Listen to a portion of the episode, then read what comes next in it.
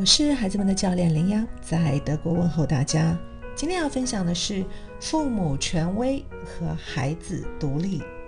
最近呢，我一个上高级中学七年级，也就相当于国内重点中学初一水平的德国学生，在跟我讲述他的烦恼。他说啊，妈妈会不定期的查看他和朋友之间的所有聊天记录，但是呢，有些内容是他不想要让妈妈看到的。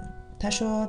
他也试过删除一些对话，可是妈妈又会说了：“为什么你不相信我呢？我只是想要更了解你，我并不会做什么。”当孩子开始对自己的活动进行选择的时候，父母权威和孩子独立性之间的平衡，对于孩子的发展呢，就显得很重要。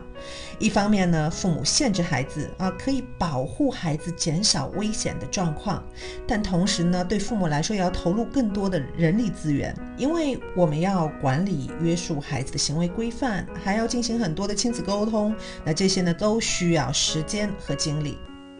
另一方面呢，父母放权给孩子，啊，孩子可以通过采取独立的行动，然后呢，并通过经历这些可能错误的决定，而做出越来越多的个人的判断，从而呢，建立他的自信心。当然了，同时这里父母呢，也需要去承担一些风险。作为父母，你是否也面临着这些问题呢？这似乎就是一场父母和孩子之间的博弈啊。首先来看呢，孩子的决策能力取决于什么？它取决于孩子的认知能力和成熟度、自我控制能力和年龄。很多家长可能会认为，哎，孩子越大越省心。表面上看可能是那么回事。毫无疑问，孩子的年龄会影响父母教养孩子的成本和成效。随着孩子年龄的增长呢，孩子自我照顾的能力肯定变强了，同时呢，逃避父母控制的能力也变强了。还有呢，可能就是共情能力，对家庭的有意义的贡献那一部分也会增多。随着孩子的成长呢，可能父母需要投入的真正的精力是越来越多了，而不是更少了。我们再来看孩子的个人决定的表现啊，可能你会感觉到孩子啊，他在某些个人决定上会越来越明显，像选择和什么样的人做朋友，穿什么样的衣服，买什么样的物品。尽管呢，父母可能对他们的选择有自己非常强烈的反对的看法，那大部分的孩子想的是，你的意见很有价值，但是啊，却很少和我的决策有关。最后，作为家长，我们该怎么处理呢？该怎么选择才可能对我们的孩子来说是最好的呢？在以前的大家庭中，家里会有很多孩子的话呢，家长就会制定非常严格的规则，而不是逐个的和孩子讨论个人行为。比如说晚上九点钟以后必须要回家这样子的家规，否则呢就要接受禁足的惩罚等。现在的社会环境的确不太适合孩子的成长啊。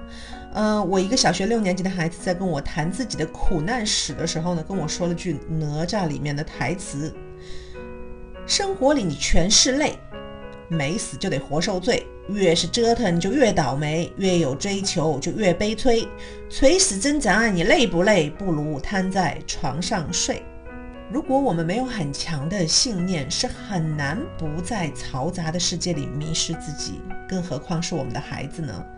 往往信念不强的孩子会更容易受大众文化的影响，而做出一些错误的决策。嗯，在我过去和父母讨论决策的问题时，我经常会问他们：第一个问题是，请问你们中有多少人曾经做过愚蠢的事情？基本上他们一致都会举手。然后我会再问说：请问？你们中有多少人将来会做愚蠢的事情？结果大家还是都会举手。我们身经百战，却依然在做愚蠢的事情。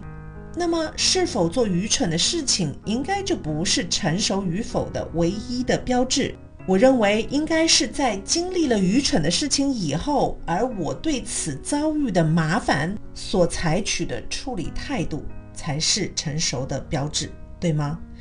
我们犯错并不可怕，而是每次孩子学到的经验更重要。如果孩子学习到我要对自己的决定负责，那么每次在愚蠢的行为之前都会先考虑后果。那什么时候需要家长介入呢？如果一个重复的错误持续的存在，那么就需要家长果断的介入。将决定权让给孩子是一个渐进的过程，让孩子们完全自由的进行决策是非常危险的。当你告诉孩子可以买下整个店所有的游戏的时候呢，可能孩子就会决策瘫痪了，他不知道怎么选了。但是如果你告诉孩子吃鸡游戏和王者荣耀两者只取其一，相对决策啊就容易很多。所以我想说，父母既要权威，孩子也要独立。这世上哪有什么绝对的权威和独立呢？今日互动邀请大家想一想，在你的价值观里，你最想要教给孩子的是哪一条呢？如果喜欢我的分享，欢迎点赞转发，谢谢你的宝贵时间。